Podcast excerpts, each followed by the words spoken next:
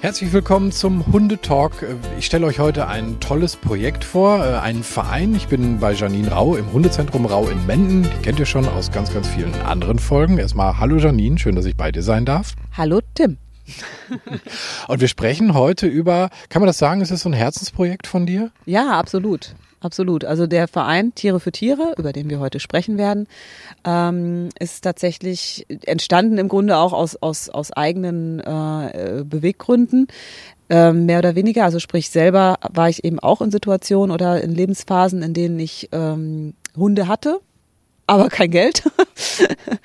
ähm, halt auch aufgrund von Trennung, Jobwechsel und so weiter. Es kann, man kann immer mal in eine brenzliche Situation kommen und dann äh, habe ich halt oft genug irgendwie so abends so mehr oder weniger äh, zu Gott gebetet, dass bloß nichts passiert und dass die Hunde nicht krank werden. Und ja, weil man hat natürlich als Privatperson auch keinerlei Ansprüche staatliche Hilfe. Wenn die Waschmaschine kaputt geht, dann kann man vielleicht noch Glück haben und man kriegt noch irgendwo einen, weiß ich nicht, Waschmaschinengutschein. Aber für die Hunde oder für die Tiere, ist jetzt nicht nur auf Hunde bezogen, gibt's halt nichts. Und äh, daraus ist äh, vor äh, warte, was haben wir jetzt 2023? Oh Gott.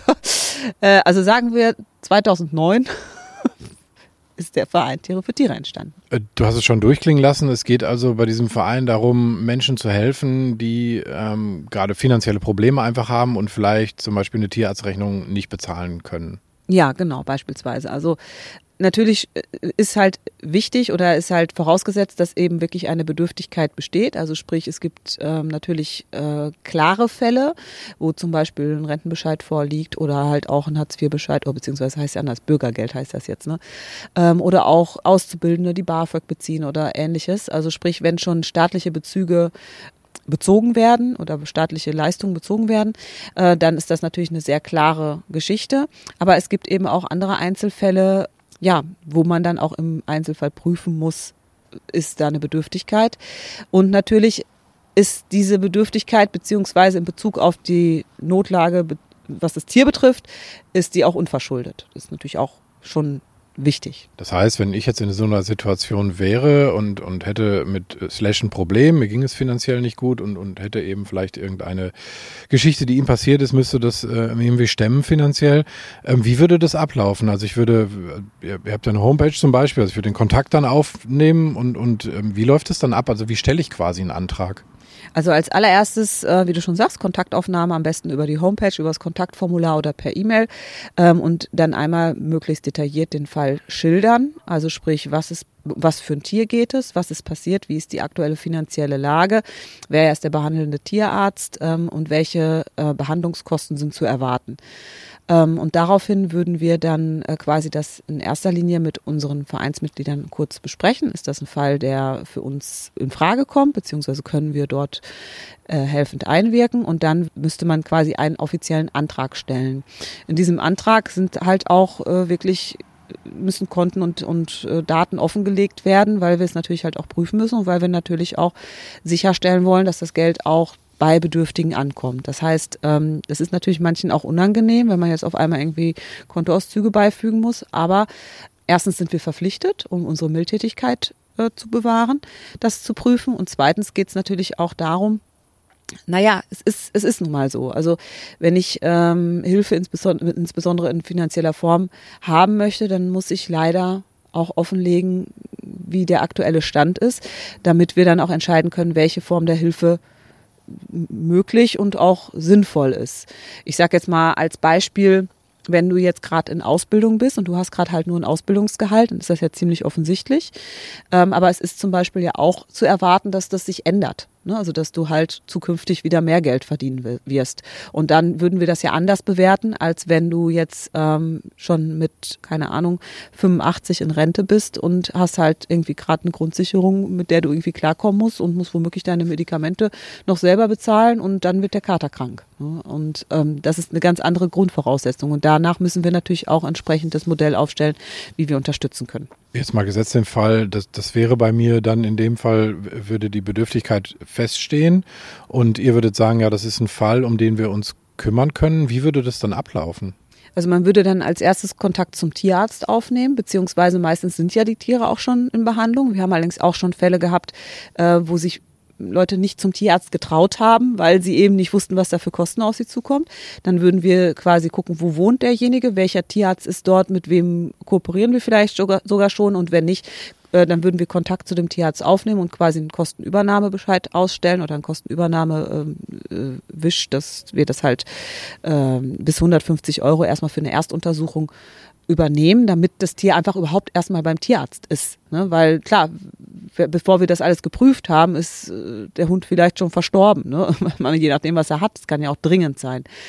Ähm, und ja, wenn dann quasi vom Tierarzt eine Rückmeldung kommt, äh, was weiß ich, jetzt stellt sich heraus, ja, der Hund hat jetzt irgendwie dies oder jenes, er ist jetzt keine Ahnung, herzkrank und benötigt jetzt äh, Herzmedikamente, dann müsste man halt wiederum schauen, okay, welche Kosten kommen da auf denjenigen zu. Auch müssen wir da links sagen, dass wir gerade Dauermedikation gar nicht dauerhaft leisten können. Also wir können dann im Grunde nur so einen ersten äh, Push geben und vielleicht dann halt auch anders helfen, beispielsweise indem wir äh, Patenaufruf machen. Vielleicht findet man über den Weg dann was. Also es ist jetzt auch gar nicht nur finanzielle ähm, Übernahme oder Kostenübernahme, was tierärztliche Behandlung angeht, sondern auch unter Umständen auch einfach Vermittlung von, von anderen Möglichkeiten, wie zum Beispiel wirklich, wir haben einen Fall, da ist auch eine Patin quasi mit im Spiel, die sich auch tatsächlich jetzt nicht nur finanziell, sondern auch ja auch mit dem Hund trainiert und den auch zwischenzeitlich zu sich nimmt. Die Halterin ist ähm, auch, ich glaube, auch herzkrank oder hat verschiedene Krankheiten.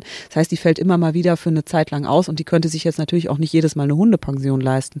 Und da ist das natürlich schon super, dass ähm, wir da jetzt so eine Patin haben, die da ja mittlerweile richtig mit drin ist. Also der Hund hat quasi zwei Frauchen. Also es wird nicht nur einfach irgendwie Geld hin und her geschoben, sondern teilweise entstehen ja quasi auch Freundschaften so aus diesen Patenschaften. Ja, genau. Also das ist alles so, ne, es ist alles sehr, sehr individuell. Also klar, der Klassiker ist, du schreibst uns, äh, Slash hat sich, keine Ahnung, im Fuß gebrochen und wir sagen dir, gut, geh da und da in die Klinik, äh, lass das prüfen, was gemacht werden muss, Kostenvoranschlag. Gut, bei einem Fußgebrauch muss man wahrscheinlich auch schneller handeln. Ne? Also muss dann schnell halt ein Antrag gestellt werden und dann könnten wir natürlich sagen, okay, wir übernehmen die Kosten von bis. Ähm, wir hatten zum Beispiel letztes Jahr oder vorletztes Jahr, ich weiß gar nicht mehr genau, irgendwann zu Corona war das, glaube ich, auch ein Fall, ähm, wo die Hündin eine Operation brauchte aufgrund einer Fehlstellung der Vorderläufe. Und da haben wir halt auch mit der Lokalzeitung zusammen da so einen Aufruf gestartet und da ist richtig viel Geld gespendet worden. Und das Gute ist natürlich, jetzt ist, also es ist viel mehr gespendet worden, als diese Hündin gebraucht hat. Aber dafür konnten wir natürlich jetzt noch fünf weiteren Hunden oder Tieren. Das, wie gesagt, es geht nicht nur um Hunde, also natürlich hauptsächlich Hunde und Katzen. Äh, konnten wir halt da weiterhelfen. Also das Geld ist so oder so gut angebracht oder angelegt. Was sind so Fälle, die ihr im, im Laufe der Jahre ähm, ja quasi bewältigt habt, also zu, zusammen dann mit den mit, mit euren kooperierenden Tierärzten, Kliniken und so weiter? Was, was, was sind das so für Fälle? Also einer unserer ersten Fälle war beispielsweise ein äh, Hund mit äh, Kreuzbandriss. Der gehörte damals einer äh, Auszubildenden und äh, ja, dementsprechend hatte sie halt Ausbildungsgehalt. Sie hatte sogar eine OP-Versicherung für den Hund, aber irgendwas war da ausgeschlossen. Und dann musste halt, äh, mussten wir dann halt noch, ich glaube, es ging um Goldakupunktur oder so. Und ja, ist auch mittlerweile ein langjähriges Mitglied bei uns. Also ist natürlich auch immer schön, wenn uns dann die ehemaligen Klienten erhalten bleiben und dann selber helfen können.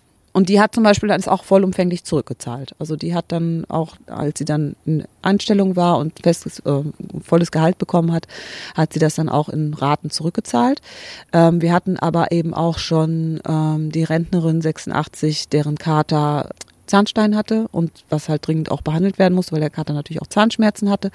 Und das ist, das unterschätzt man, das sind, also ich meine, es ist jetzt schon viele Jahre her und das waren schon 400 Euro oder so, ne? Also will ich gar nicht wissen, was es jetzt kostet die hat natürlich dann nichts zurückzahlen müssen. Die hat uns dann immer jedes Jahr einen Kuchen gespendet zum Hunderennen. Ja, was hatten wir noch? Tatsächlich fallen Katzen ziemlich häufig vom Dach. Ist uns aufgefallen. Also hatten wir auch das eine oder andere Mal Knochenbrüche bei, bei jungen Katzen. Ja, wir hatten aber auch zum Beispiel schon mal einen Klienten, der musste in eine Klinik über einen längeren Zeitraum. Ich weiß nicht mehr, ob es eine Reha war oder ich, keine Ahnung, ist jetzt auch schon ein paar Jahre her. Und der Hund musste betreut werden. Der musste also in eine Hundepension. Und auch das kann natürlich sein, ne? Weil auch da kommen ja Kosten auf, die der Halter A nicht leisten kann, es aber auch niemanden gibt, der dafür aufkommt ansonsten. Also gibt es ja keine Stellen, wo man jetzt sagt, keine Ahnung, bei einer kind, wenn man ein Kind hätte, würde man wahrscheinlich irgendwelche Ansprüche haben auf Betreuungsplätze. Hat man beim Hund halt nicht. Ja, das sind so ein paar Beispiele, ähm, wie wir jetzt halt so in den letzten Jahren bearbeitet hatten. Wie viele seid ihr in eurem Verein? Wie viele helfen damit? Ja, jetzt, also langsam blüht es wieder ein bisschen auf. Also ich sag mal, ich glaube, lasst uns passive oder sagen wir mal Mitglieder allgemein, lass uns vielleicht 25, 30 sein, von denen aber maximal 15 aktiv sind. Und auch das entwickelt sich gerade erst wieder. Also es ähm, war jetzt wirklich einige Jahre, waren wir eigentlich nur zu dritt, zu viert oder so, wo man dann halt auch nicht viel organisieren kann, weil wir sind natürlich auch alle berufstätig, wir haben alle auch äh, viel um die Ohren und da muss man sich die Arbeiten halt schon aufteilen, sonst, sonst kommt man einfach zu keinem vernünftigen Ergebnis. Das heißt, die Kapazitäten sind dann natürlich auch irgendwo äh, begrenzt, also äh, zum einen durch die äh, Man- oder Woman-Power, die, die vorhanden ist ähm, und auch durch das äh, Finanzielle. Gib mir mal so einen Überblick, wie viele Fälle kommen da rein so im Jahr? Kann man das so grob zusammenfassen oder ist das ganz unterschiedlich? Das ist ganz, ganz unterschiedlich. Man muss halt auch dazu sagen, wir waren die letzten Jahre ja auch sehr bedeckt. Also wir haben ja auch nicht keine Werbung für uns gemacht, sage ich jetzt mal. Also dementsprechend wissen auch viele gar nicht, dass es das gibt. Ne? Und ähm, klar, wir haben so unsere Tierärzte, mit denen wir kooperieren, aber auch da äh, ja, es kommt dann mal ein Anruf rein, aber dann ist das wieder so schwammig oder ist womöglich schon eine Rechnung auch bezahlt worden. Das ist halt auch wichtig. Wir bezahlen keine, also wir können nicht mehr eingreifen, wenn die Rechnung bereits bezahlt ist, ähm, wo wir dann auch nichts mehr machen können oder ähm, teilweise auch zu spät einfach und ähm, oder der der Hund ist schon verstorben in der Zwischenzeit oder so schwer krank, dass man ihm gar nicht mehr helfen kann. Ähm, also ich sag mal Tja, man müsste mal aufzählen, wie viele Fälle hatten wir. Ich sag mal, vielleicht so pro Jahr bisher drei, vier.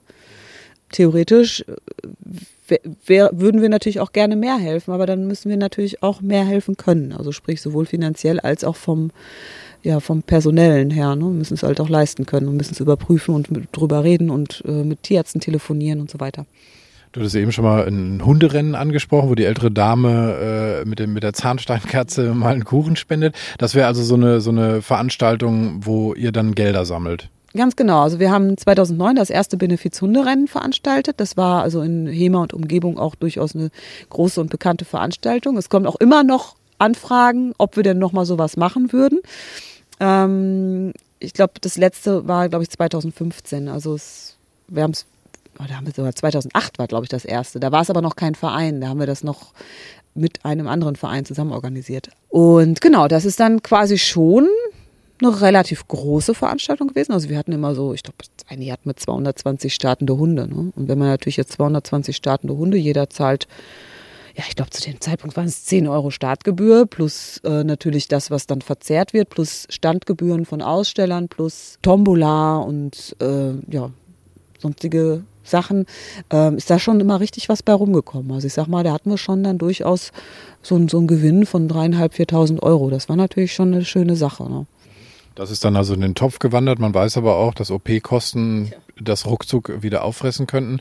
Das heißt, ihr freut euch natürlich auch über Spenden und ihr plant jetzt auch wieder so ein paar Aktionen, ne? Ja, genau. Jetzt planen wir erstmals wieder eine größere Veranstaltung, und zwar den Mendener Hundetag, äh, wo wir halt äh, dann auch, ja, sag mal, verschiedene Angebote machen möchten, wie zum, oder was heißt machen möchten, also sind in Planung und ist auch, ähm, sieht gut aus, sage ich jetzt mal. ich freue mich schon drauf.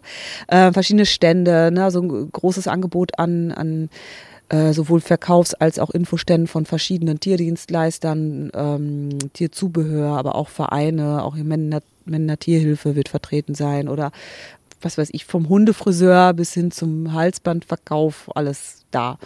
Und ähm, als Mitmachaktion haben wir dann Spiel ohne Grenzen, beziehungsweise Hundespiel ohne Grenzen. Das heißt also, es gibt ähm, fünf bis sieben Stationen und man bekommt eine Laufkarte und dann kann man kann dann diese einzelnen Stationen in beliebiger Reihenfolge durchlaufen und halt Punkte sammeln.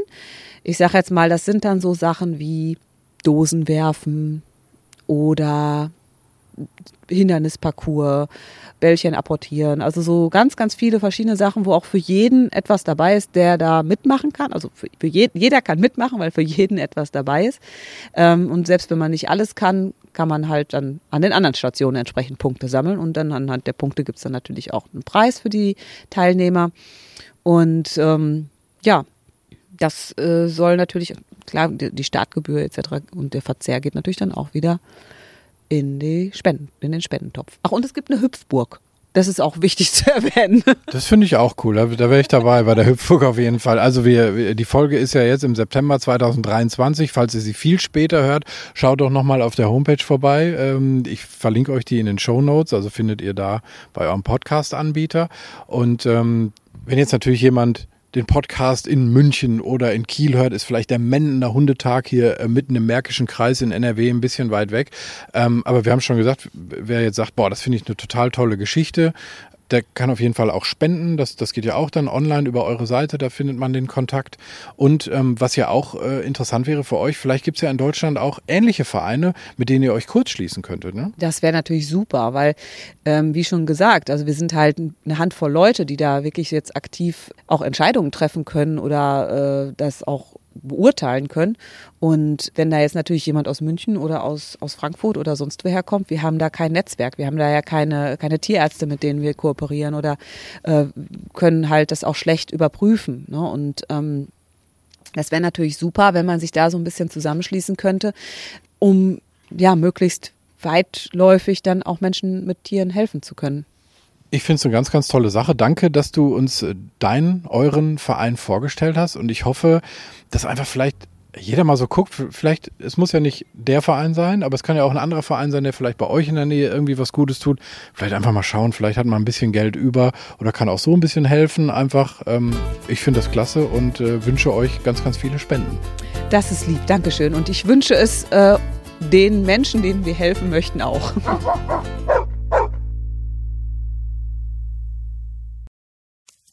Wenn es Nacht wird, kommen zwei tiefe Stimmen in deinen Podcast-Player, um dich mit ihren Geschichten ins Bett zu bringen. Rote Bar ist dein Einschlaf-Podcast zum Einkuscheln und Wegschlummern. Ich hatte mal eine Freundin, wenn wir zusammen im Urlaub waren, dann ging sie im Pool und dann guckte sie mich an. Oh, ich habe schon gemacht. Ah. Dann ins Meer. Oh, ich habe schon gemacht. Und die machte immer direkt überall ins Wasser rein. Was war sie für eine Rasse? Ein Collie oder? Eine Blondine. Hör ihn zweimal, dreimal, zehnmal und schlaf immer wieder dabei ein. Tim und Matze brummen dich zur Late Night in den Schlaf. Was hältst du so von dickeren Bettdecken? Ich bin sowieso ein kleines Heizkraftwerk im Bett. Ist wirklich so. Ich entwickle wahnsinnige Hitze nachts. Ich schwitze Ja. auch oftmals sehr viel. Na, wenn jemand an mir klebt, das Ach, kann wenn man so nicht zu leiden. zweit, kannst du nicht haben. Ja, zu zweit schon, aber bitte, bitte ein bisschen Abstand halten. Also so einschlafen ist okay, aber dann bitte irgendwann lösen und in seinen Bereich rüberrollen. Ich schlafe besser, wenn ich zu zweit schlafe. Ich glaube, es ist Gewohnheit. Das kann sein. Ich glaube, wenn man sich ein halbes Jahr hinter seinen Chef legen würde, dann würde man den von heute auf morgen vermissen. Das ist so ein bisschen wie das Stockholm-Syndrom. Kennst du das? Wenn der Entführer von einem lässt, dann vermisst man den. Schöne Träume mit Rote Bar Podcast, dem entspanntesten Podcast in Deutschland.